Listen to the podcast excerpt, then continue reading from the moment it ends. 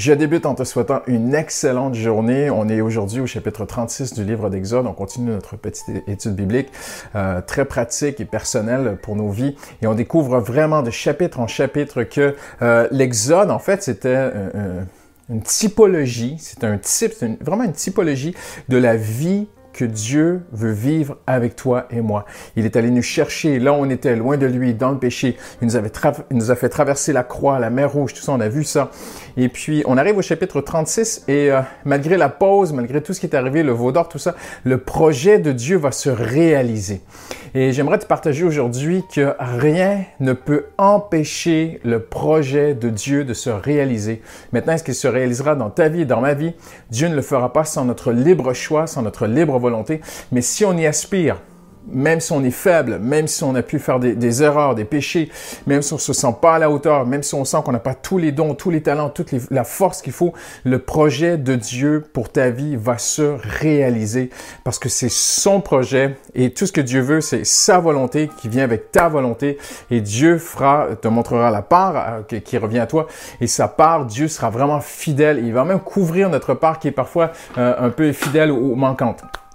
On arrive au chapitre 36 et euh, les Hébreux vont se mettre au travail, vont se mettre à, construire le, la, maison de Dieu, le projet de Dieu, l'habitation, le tabernacle. Et quelque chose qui nous intéresse ici, ça dit au chapitre 36, verset 1er, Bethsalel, Oholiab et tous les artisans en qui l'Éternel a mis l'habileté et l'intelligence pour savoir faire ces travaux réaliseront les objets destinés au service du sanctuaire en se conformant à tous les commandements de l'Éternel. Euh, c'est vraiment beau de voir que Dieu, a, ces hommes ont été esclaves pendant très longtemps en Égypte, pendant des siècles, sur plusieurs générations. Et malgré le fait qu'ils ont été esclaves, il y avait quand même des métiers à l'intérieur d'eux, un, appel, des talents. Et Dieu savait quel homme était apte à, construire sa maison, qui avait le, talent de, travailler l'or de tisser les choses ou de monter ou même d'être un architecte. Et Dieu a donné tout le plan en détail. Mais Dieu aussi avait, il avait des, même s'ils étaient esclaves, pendant toutes ces années d'esclavage, ces talents dormaient à l'intérieur d'eux. Et Dieu les a libérés et Dieu va les susciter, va les pousser à, à se mettre à son service pour, euh, avec leur talent. Et il y a quelque chose d'extraordinaire qui se passe lorsque tu deviens chrétien, c'est que Dieu te montre que tu avais des talents qui peut-être étaient cachés en toi. Certains euh, vont vraiment exercer leurs talents loin de Dieu, ils vont les mettre au bénéfice de Dieu et de la maison de Dieu et tout ça de l'Évangile. Certains vont être comptables ou ceci ou cela, et euh, certains étaient déjà musiciens loin de Dieu. Mais quand on arrive, et, ils vont jouer de la musique dans l'Église, mais quand on arrive à Christ, quand on devient chrétien, Dieu réveille quelque chose qui est à l'intérieur de toi. Il réveille des dons, il réveille des talents et euh, c'est ce qui se passe ici avec ces hommes. C'est vraiment, c'est très touchant, très intéressant de voir que c'était en eux, mais ils ne pouvaient pas l'exercer parce qu'ils étaient esclaves en Égypte. Ils faisaient, en Égypte. Ils faisaient des briques, voyez-vous. Et là, ils vont pouvoir vraiment se mettre à, bâtir la maison de Dieu. Et euh, indépendamment du fait qu'ils étaient pauvres, indépendamment du fait qu'ils étaient peut-être peu éduqués, et, qu'ils étaient aussi dans le désert. Euh, on pourrait dire il leur manquait tellement de choses pour construire, mais Dieu pourvoit tout. Et je vais même aller plus loin aujourd'hui parce qu'on sait que lorsqu'ils ont quitté l'Égypte, les Égyptiens leur ont donné de l'or, ok? Mais on sait qu'ils ont fait un veau d'or avec l'or des Égyptiens. Maintenant, quand on comprend la Bible, on découvre que Dieu voulait que l'or soit utilisé aussi pour la construction de sa maison. Donc, on pourrait croire que c'est foutu, c'est perdu parce qu'ils ont bâti un veau d'or et, Moïse l'a cramé, Moïse l'a pulvérisé, l'a détruit, leur a même fait boire la, poudre du veau d'or. On connaît l'histoire dans Exode 32. Et on arrive à Exode 36 et on pourrait s'inquiéter, mais Seigneur, ils ont dilapidé ce que tu leur as donné. Ils n'ont pas bien investi l'or que tu leur as donné. Et on remarque qu'en dépit du fait qu'il y a eu le veau d'or, il ne manquera pas d'or pour construire la maison de Dieu. J'aimerais souligner ceci aujourd'hui, euh, c'est très très précieux pour nous. Je ne le dis pas pour justifier le péché ou juste excuser les choses. Quand on fait les choses, quand on fait le mal, quand on, si peut-être vous avez dilapidé de l'argent que Dieu vous avait confié ou, des biens et que vous le regrettez, euh, il peut vraiment y avoir des conséquences. Il peut vraiment, euh, il y a vraiment des conséquences. Et Dieu pardonne, mais il y a souvent des conséquences que, qui sont pas faciles à porter. Et Dieu peut même nous aider à les porter. Mais je vais aller plus loin que ça même s'il y a des conséquences, même si on demande pardon à Dieu, Seigneur, tu m'as confié des choses et je les ai dilapidées, j'ai mal géré ce que tu m'as confié, j'ai péché, j'ai tombé et j'ai mal utilisé les talents que tu m'as donnés. Seigneur, aujourd'hui, j'ai l'impression que tout ça c'est perdu. Rien n'est perdu avec Dieu. Et même Dieu dit par le prophète, il dit, je vous restituerai les années perdues, les années qui ont été dévorées par les sauterelles. Et même Paul dit, tout concourt au bien de ceux qui aiment Dieu. Il faut faire très attention avec ces versets parce que ces versets ne doivent pas excuser ou, euh, une certaine euh, euh, oisivité spirituelle. Ou, ce n'est pas des versets qui sont permissifs, qui nous permettent d'aller pécher, pas du tout. Vraiment, quand on tombe, quand on chute, euh, ta vie devient sombre, euh, tu te sens déconnecté de Dieu, tu as des remords, tu as des regrets. Il y a, y, a, y a, des gens vraiment qui luttent avec euh, leur passé, c'est des casseroles qui traînent et ça les rattrape. Vraiment, c'est pas pour... Ces, ces, versets sont dangereux parce qu'on pourrait mal les utiliser. On, on pourrait les comprendre et se permettre de pécher, mais c'est pas du tout ça le sens. C'est dès qu'il y a une vraie repentance, un profond et sincère désir de ne plus rechuter, de vouloir marcher avec Dieu, eh bien Dieu restitue, Dieu répare, Dieu rebâtit. Les Juifs ont détruit Jérusalem, on le voit à travers le prophète Jérémie, mais Dieu leur a promis, je vais vous rebâtir, voyez-vous? Et Dieu, indépendamment de ce que tu as fait dans ta vie, si ton cœur est vraiment repentant, Dieu va rebâtir, Dieu va restituer, et rien n'est perdu avec Dieu. Dieu dit même qu'il il va prendre un, un, vase qui est brisé, il va le reconstruire. C'est le péché, c'est le mal qui détruit les choses. Et, et, dans Exode 36, ici, ce qui est très beau, c'est qu'on pourrait vraiment s'inquiéter, mais Seigneur, ils, ont dilapidé l'or que tu leur avais confié pour faire ta maison. Ils en ont fait un veau d'or, il reste plus rien pour ta maison. Et regardez bien comment Dieu est bon, comment Dieu est fidèle. Chaque matin, on apportait encore à Moïse des offrandes volontaires.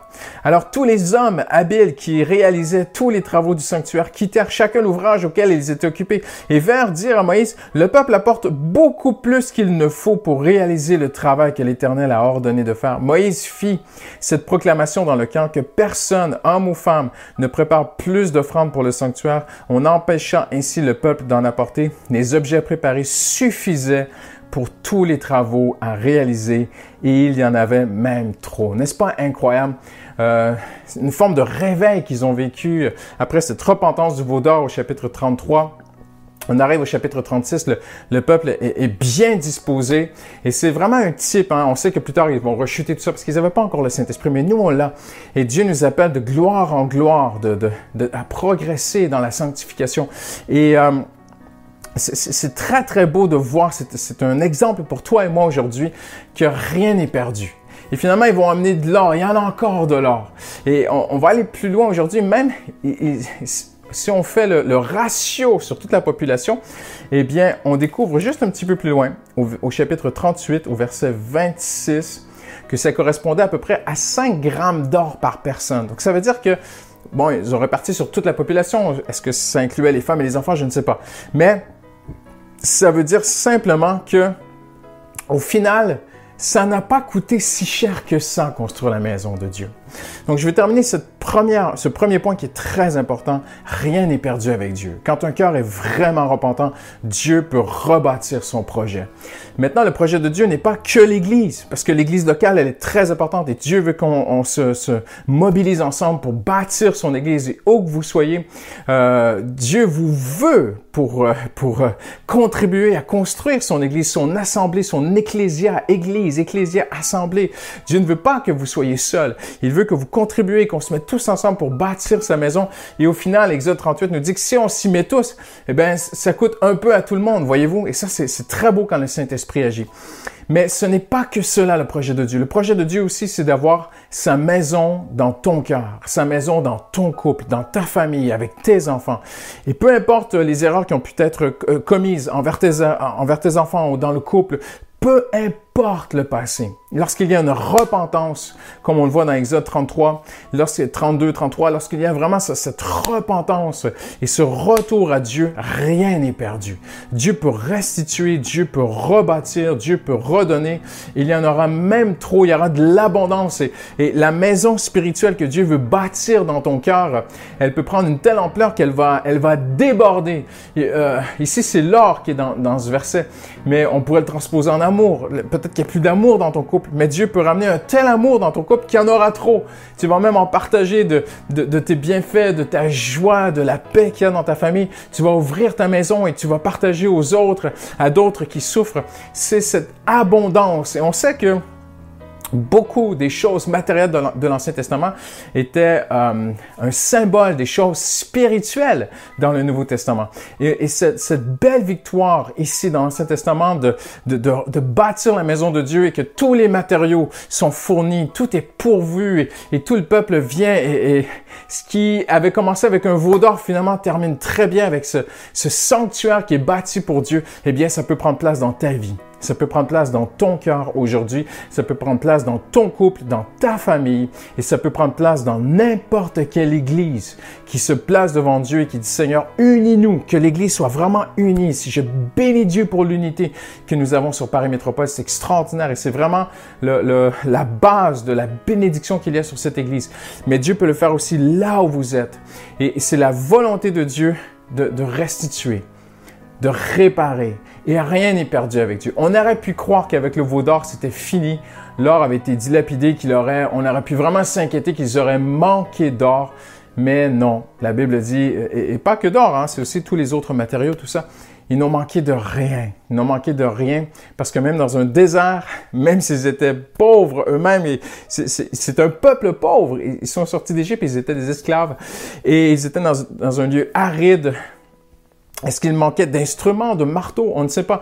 Il nous manque tellement de détails, mais ce qui est extraordinaire, c'est que le projet de Dieu s'est réalisé.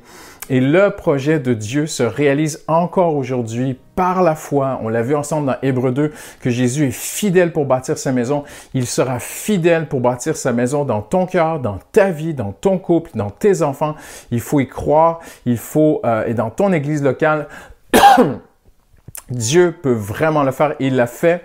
Et c'était un symbole de ce qu'il veut faire aujourd'hui avec nous, dans notre cœur, dans notre vie. Je vous souhaite une très, très belle, je te souhaite une excellente journée aujourd'hui. Ciao, ciao.